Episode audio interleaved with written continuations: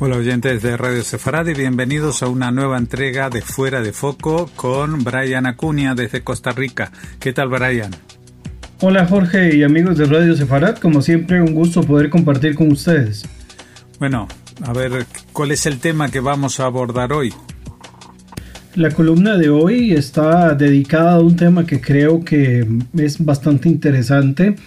y bueno, hacer mención de que como he señalado en artículos y otras columnas anteriormente, incluyendo por supuesto este espacio, em, el tema directamente asociado sobre el peligro de la expansión de los movimientos de Islam radical, ¿verdad? Principalmente una de las ramas más conocidas actualmente que se denominan Islam político, ¿verdad? Que además es uno de los eh, movimientos fundamentalistas más políticamente correcto que más se aceptan a nivel general, eh, este movimiento pues se ha adueñado de otros aspectos relacionados directamente con la religión, ¿verdad? La religión en este caso el Islam, que se ha visto pues dominado por una agenda eh, relacionada con este movimiento que es más de un carácter ideológico político y usa la religión como una mampara. Hoy quisiera mencionar tres ámbitos o tres les pues niveles hacia los cuales me parece interesante entender en su contexto general y la manipulación por parte de la corriente política del Islam, la cual, como ya mencioné, no es religiosa como tal, sino que tiene una finalidad de carácter eh, ideológica y dogmática, ¿verdad? O sea, tiene ya otros planes en mente y utiliza la religión como una mampara para poder este, llevar a cabo algunos de sus, actos. En algún momento yo criticaba, o hace algunos años, eh, mencionaba mi crítica con respecto a relacionar el tema del, del, terrorismo de grupos fundamentalistas islámicos como una guerra en contra del terrorismo. El terrorismo como tal, como también lo he podido decir en, en otro momento, pues no es en sí una agrupación, es un acto como tal, ¿verdad? Que lo que busca es infundir terror y a como puede haber terrorismo eh, desarrollado por grupos radicales islámicos que ha sido la mayoría en las últimas décadas, también existe eh, terrorismo o actos de terrorismo por parte de otras agrupaciones y actores políticos. Lo primero que quiero destacar, donde se está metiendo el ámbito del Islam político y que tiene que ver con algunos conceptos, algunos de carácter religioso, otros de carácter de identidad nacional, el primero de estos es el principio de la dawa islámica. Cuando hablamos de dawa en un carácter más amplio, pues esto significa sencillamente invitación. Es uno de los mecanismos que utilizan las comunidades islámicas para realizar el proselitismo eh, muy eh, apropiado dentro de, de su religión. Esta invitación se puede hacer abiertamente por medio de un esquema similar al que utilizan las organizaciones cristianas con respecto a la evangelización. En el caso del Islam, pues lo que se hace es una invitación abierta a través de la enseñanza de los dogmas eh, pues islámicos para desarrollar o para que se lleve a cabo lo que ellos denominan como la shahada. La shahada es la testificación donde directamente la persona que se eh, adhiere al Islam hace una declaración de fe, ¿verdad? Donde manifiesta que no hay otro Dios más que Alá y que Muhammad es el último de los profetas enviados por Alá ¿verdad? para dar un mensaje a la humanidad. Este mensaje está contenido en, el Corán e interpretado por los exégetas a través de la Sharia y de los diferentes mecanismos que el Islam ha utilizado a través de los siglos, ¿verdad? más de 1400 años de historia para irse eh, desarrollando. Eh, dentro de esto de la dawa, generalmente además de la invitación para aceptar la, religión como tal, pues se les dan copias del Corán, ¿verdad? Propiamente en el idioma de la persona, aunque el Corán desde el punto de vista más eh, fundamental del, Islam se supone que no, no se puede traducir a otro idioma, puesto que fue otorgado en árabe y el árabe es como la, la raíz de donde se pueden entender todos los principios, aún así, digamos, en, el momento de hacer el proselitismo islámico, pues también se entregan copias del Corán en otros idiomas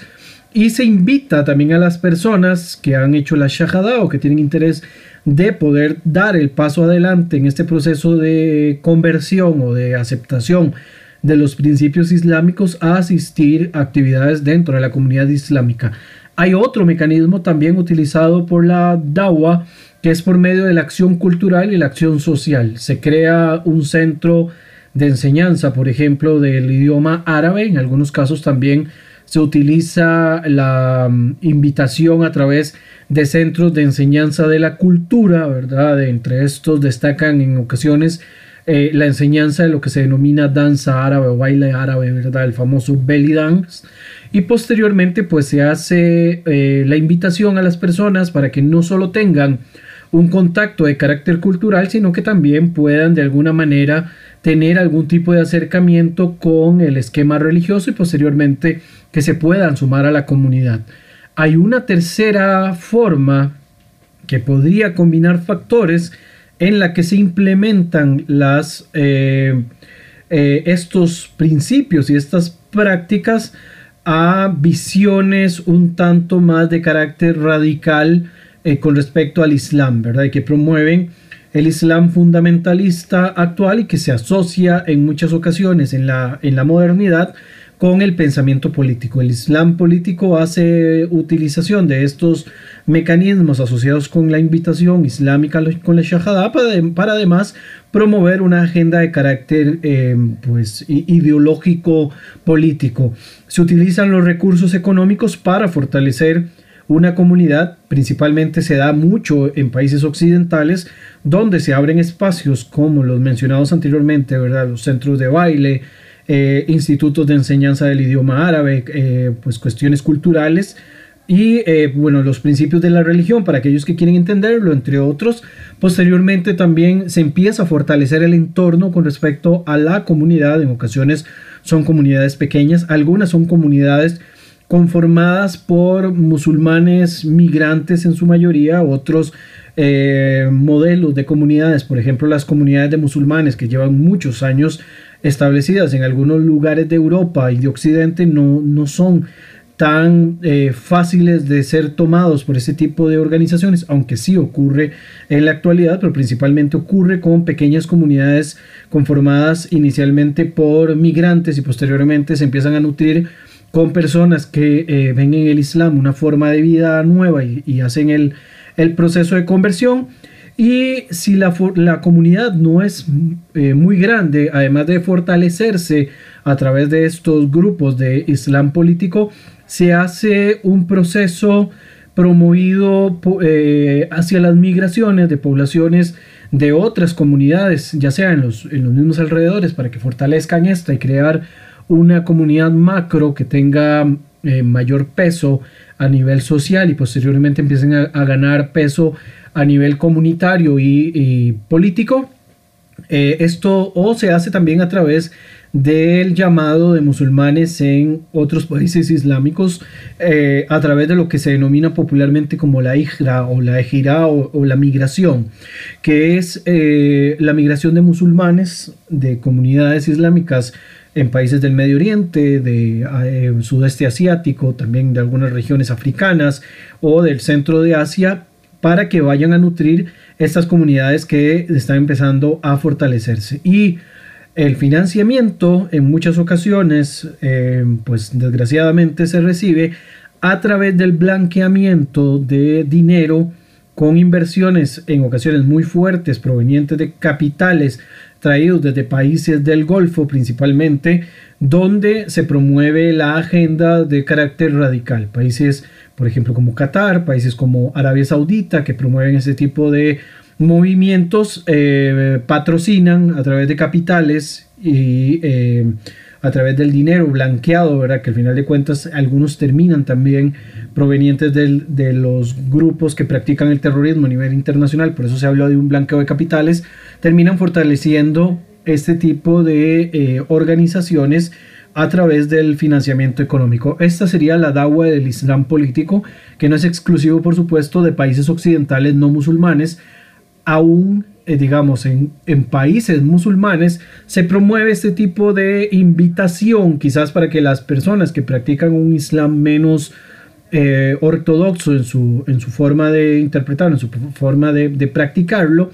se promueve a lo interno para que la promoción ideológica venga a competir contra la que esté instalada en el territorio y que en muchas ocasiones, como ya lo mencioné, podría venir desde un punto de vista más laico, menos religioso, que esté controlado por el ejército que utiliza además la religión como un mecanismo identitario, como un elemento propiamente de la identidad del, Estado y del gobierno, y no como eh, un elemento propiamente como un objetivo, ¿verdad? La religión es un mecanismo y no necesariamente el que marca la agenda política y por lo tanto eh, en el momento en el que aparece este eh, tipo de islam político que viene a competir también contra los, los, grupos que ya están establecidos en los diferentes territorios, obviamente se genera algún tipo de choque y de enfrentamiento. Obviamente también el, en estos países hay un problema sustancial y es que al ser la religión un elemento identitario y no el que marca su, su forma de comportarse, esto por supuesto empieza a causar de que los que se adhieren a esta forma de Islam más radical pues empiecen a ejecutar actos contra las poblaciones que se oponen a ese tipo de, movimiento islámico eh, fundamentalista, ¿verdad? No es lo mismo el Islam eh, visto desde la, posición laica de los países como Egipto o Jordania, por ejemplo, que en el Reino de Arabia Saudita o en la República Islámica de Irán. Son elementos completamente distintos. Líderes de países como Qatar o Turquía en la actualidad, eh, con una visión más afiliada a los movimientos fundamentalistas islámicos ya asociados más hacia el Islam político, eh, relacionados eh, ideológicamente con agrupaciones como los hermanos musulmanes, están haciendo uso de este tipo de dawa financiera, por llamarle de algún modo,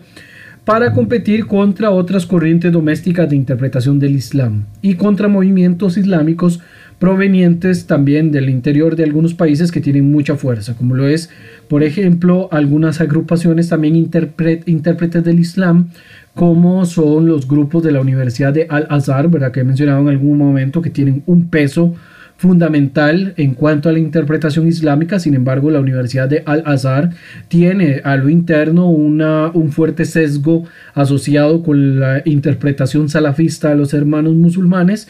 y esto, por supuesto, es un elemento bastante eh, grave, digamos, para la, situación de, eh, o para la instauración de un modelo más asociado al Islam político. También hay exégetas del sudeste asiático y este mismo eh, Islam salafista en algunos momentos choca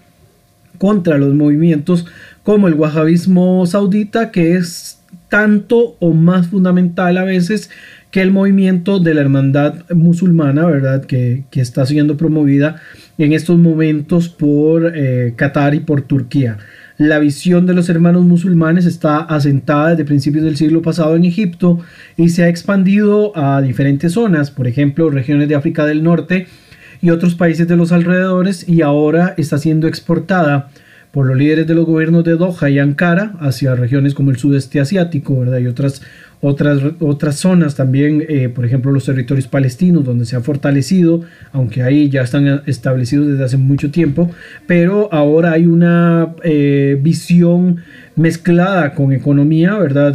con la bolsa, por ejemplo, eh, de dinero que pone por su parte el gobierno de Doha, ¿verdad? Y que por el otro lado ve con beneplácito un movimiento más de Islam radicalizado, ¿verdad? Que es el que practica el gobierno de Recep Tayyip Erdogan, no la población turca, no el gobierno en su totalidad de Turquía, sino la agenda política eh, islamista que ha ido eh, impulsando y fortaleciendo en los últimos años el gobierno directamente de Erdogan, así como también en algún momento pues eh, estos eh, esta expansión de Islam político también se le ha acusado a Arabia Saudita de estarlo haciendo en, su fortaleza en comunidades eh, promocionadas y patrocinadas por ellos a través de en países occidentales, ¿verdad? Esto lleva a destacar otro concepto que también ha sido muy eh, pues demonizado, por hablarlo de algún modo, de un concepto islámico que en general tiene una visión menos radical, aunque en su práctica, desgraciadamente, al ser tomado principalmente por fundamentalistas que se han aprovechado también del deterioro de, los movimientos más laicos de los países islámicos, eh, se ha promovido más posiciones y este, exégesis un poco más radicales, ¿verdad? Y es eh, el concepto de la yihad, que yihad en sí mismo lo que significa es esfuerzo y existen cuatro tipos de yihad, la yihad del corazón, la de la lengua, la de la mano y la yihad de la espada, que además es denominada la yihad menor. Eh, este esfuerzo, ¿verdad?, está enfocado en llevar adelante los preceptos de la Sharia y vivir conforme a lo determinado por la religión, siendo, por decirlo de alguna manera, un buen musulmán, eh, por lo que la persona que busca su iluminación por medio de la yihad, al morir en su búsqueda, es considerado un mártir, ¿verdad? Lo cual también tiene una serie de concepciones bastante ambiguas y que se ha prostituido el término por culpa de los movimientos radicales, incluyendo los movimientos del Islam político moderno, y que eh, han explotado este concepto, ¿verdad? Eh, pero que no lo voy a abordar en su totalidad en estos momentos, esta cuestión del martirio, eh, sino que lo voy a dejar para una, una columna posterior. Por el momento no, no, quiero meterme en la cuestión del martirio desde la visión del Islam político y del, del todos los movimientos fundamentalistas modernos para no distraer los puntos este, determinantes de esta columna que he ido desarrollando. Por otro lado, también en este concepto de la yihad menor, denominada también yihad de la espada, como ya lo mencioné, yihad, yihad bil saif, que es promocionada principalmente por los movimientos salafistas, wahabistas o grupos radicales, como la más importante, ¿verdad? Para ellos y de ahí se comprende la explotación de este concepto por medio de los promotores de todos los movimientos del Islam político, donde además debo destacar una vez más que las principales víctimas de este tipo de prácticas de la yihad de la, espada son los propios eh, musulmanes por cuanto eh, se promueve, digamos, esta agenda y todos los que se opongan a esta visión de la yihad o esta visión del Islam eh, fundamentalista o radical son atacados por los grupos radicales al considerarlos también eh, pues eh, traidores al considerarlos apóstatas o considerarlos también de alguna manera eh, pues blasfemos contra la religión, ¿verdad? Este término de, de, de kafir de infiel, ¿verdad? Que en ocasiones se utiliza contra pues personas no musulmanas, también los más fundamentalistas aplican este mismo concepto, el de takfir, ¿verdad? Que tiene que ver con el de apóstata para referirse a aquellos musulmanes que no se adhieren a estas visiones de Islam radical. El takfirismo es el que al final de cuentas se practica principalmente en Arabia Saudita y los que promueven las corrientes de Islam político más radicales. El último elemento donde voy a asociar tanto esta eh, dawa financiera del Islam político y la yihad eh, pues, del Islam político es, el, es un concepto también que se ha visto muy manipulado por medio del movimiento del Islam político en los últimos años y es el movimiento nacional palestino, lo que popularmente desarrollé en un artículo durante el año 2015 como palestinismo, ¿verdad? Que es este movimiento identitario nacional del pueblo palestino que conocemos en la actualidad. El surgimiento y fortalecimiento de este nacionalismo va a tener su base en el movimiento nacional del pueblo árabe, ¿verdad? Lo que conocemos popularmente como el panarabismo, donde aparece la eh, figura de Gamal Abdel Nasser, ¿verdad? que es uno de los promotores más importantes del siglo XX del nacionalismo árabe, no el más importante, pero sí uno de los más importantes, y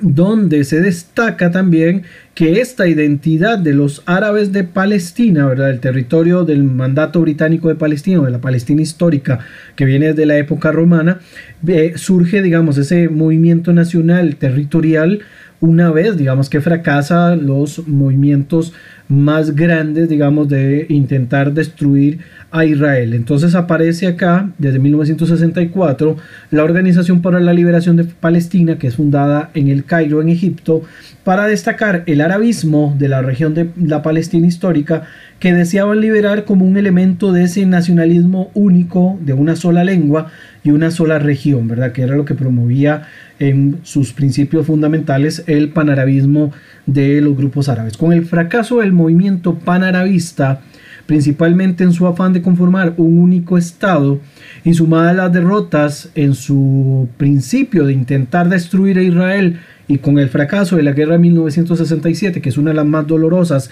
que van a sufrir los movimientos panarabistas, el movimiento nacional árabe va a perder fuerza, se va a sentir avergonzada y esto va a abrir un portillo para que el fundamentalismo religioso, que se inspira además posteriormente en los movimientos de la revolución islámica de Irán y el reforzamiento religioso en Arabia Saudita de los años 80, además, por supuesto, los principios que ya tenían desde tiempo atrás, ¿verdad? Porque recordemos que los hermanos musulmanes son de los años 20 y por supuesto que el movimiento panislamista, ¿verdad? Esta idea de dejar de lado cualquier movimiento de categoría nacional territorial y se le diera más énfasis a la cuestión religiosa, eh, va a llevar, ¿verdad?, en algún momento a que se deje hablar tanto del nacionalismo árabe desde el punto de vista etnolingüístico territorial y se, se comience a hablar más de un nacionalismo espiritual o el nacionalismo islámico ante la UMA o la comunidad de creyentes musulmanes. De lo anterior se ve la evolución del movimiento de la identidad palestina hacia su división más importante que es la que vive actualmente porque no fue que el nacionalismo árabe pierde fuerza, sino que motiva todavía más a acogerse a la identidad nacional del territorio y en base a eso se forjan las identidades actuales que siguen en algunos lugares teniendo disputas por la composición étnica de sus ciudadanos o también etnográfica dependiendo de la zona donde se desarrollen, principalmente en temas para nada secundarios como la composición del clan al cual se pertenece, la afiliación religiosa y el origen étnico-lingüístico que ya fue mencionado. El panarabismo palestino de la Organización para la Liberación de Palestina migra hacia el movimiento palestinista, ¿verdad? como una identidad nacionalista propia en búsqueda de una autodeterminación de Estado-nación, como estaba conformada en ese momento, inspirado eh, por el movimiento panarabista y ha tenido su división con los grupos islamistas políticos del fundamentalismo inspirado en los hermanos musulmanes que dan origen al Hamas y la yihad islámica palestina, quienes surgen como movimientos panislamistas decididos a establecer un califato islámico, por decirlo de algún modo, en Palestina, le hace, por supuesto, el territorio histórico desde el río Jordán hasta el mar Mediterráneo, pero nutridos económicamente por las agrupaciones de Islam político a través del financiamiento de agendas político-religiosas de países como Qatar, Turquía y también la República Islámica de Irán que tiene su propia participación y por el otro lado también otros países como Egipto o Arabia Saudita. La competencia no se queda corta cuando se ve, por ejemplo, esta lucha por ver la herencia del liderazgo palestino una vez que no esté más Abu Mazen al mando del liderazgo reconocido a nivel internacional de las agrupaciones palestinas. Países con sus propios principios ideológicos pretenden imponer un líder al criterio de sus propios esquemas políticos y religiosos, por lo que también entran en competencia los países nombrados anteriormente y también se involucran otros territorios como lo es el caso por ejemplo de Arabia Saudita o países del Golfo en general y por otro lado, hay menos injerencia de países laicos, por ejemplo, como el reino hashemita de Jordania, porque además, y a pesar de lo que significa eh, para los jordanos que cualquier resfrío en los territorios palestinos a ellos les va a afectar, en, en, realidad pues Jordania tiene poca fuerza real para decidir en la imposición de una agenda surgida desde el gobierno de Amán hacia los territorios palestinos y tiene más fuerza la identidad que puedan marcar estos otros países mencionados. En cuanto a la dawa en el tema palestino, el Islam político tiene su versión de dawa política para generar afiliaciones y mete sus propios principios ideológicos en la promoción en los foros internacionales de la imagen palestina como víctima, por supuesto, de la unilateralidad de los israelíes y estos a su vez compran la idea inspirados en el espíritu de la justicia social, principalmente los países occidentales, viendo a los palestinos como los más desvalidos y como las víctimas eh, únicas de esta circunstancia. Sin embargo, para llevar adelante esta lucha utilizan fuertes sumas de dinero que recaudan a través de campañas de corte político solapado como el movimiento de boicot que es encabezado por uno de los miembros del clan Barghouti. Este esfuerzo o yihad en este caso se va a implementar a través de toda la labor que realizan para impulsar esta agenda pro-palestina ya de un corte más religioso y de un corte eh, más, podríamos pensar, eh, en aras de la destrucción de Israel, donde en función de vender la imagen de un pueblo desvalido que necesita de un territorio para establecer su estado, sin aceptar que realmente lo que está promoviendo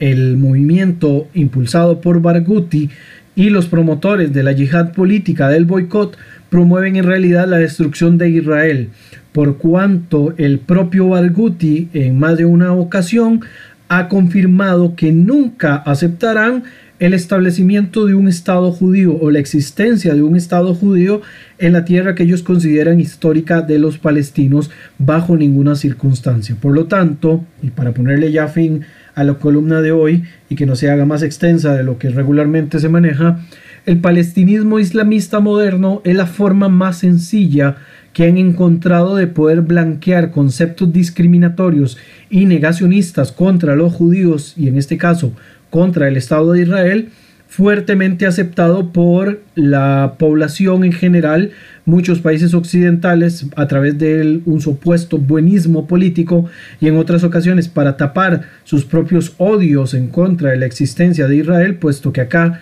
hay una alineación de factores tanto de la derecha histórica eh, ultra radical como de la izquierda histórica ultra radical y es casi una adopción del odio institucionalizado contra los judíos y su derecho de autodeterminación. La dawa islamista y la yihad política del boicot son los mecanismos más efectivos desde que fracasó el movimiento nacionalista árabe a través del ala militar y del uso también de la diplomacia que ha fracasado una vez y otra vez también en la actualidad por cuanto buscan solamente soluciones que les dé la victoria a una sola parte, en este caso a la parte árabe que ha perdido todos los, los combates desde la vía militar,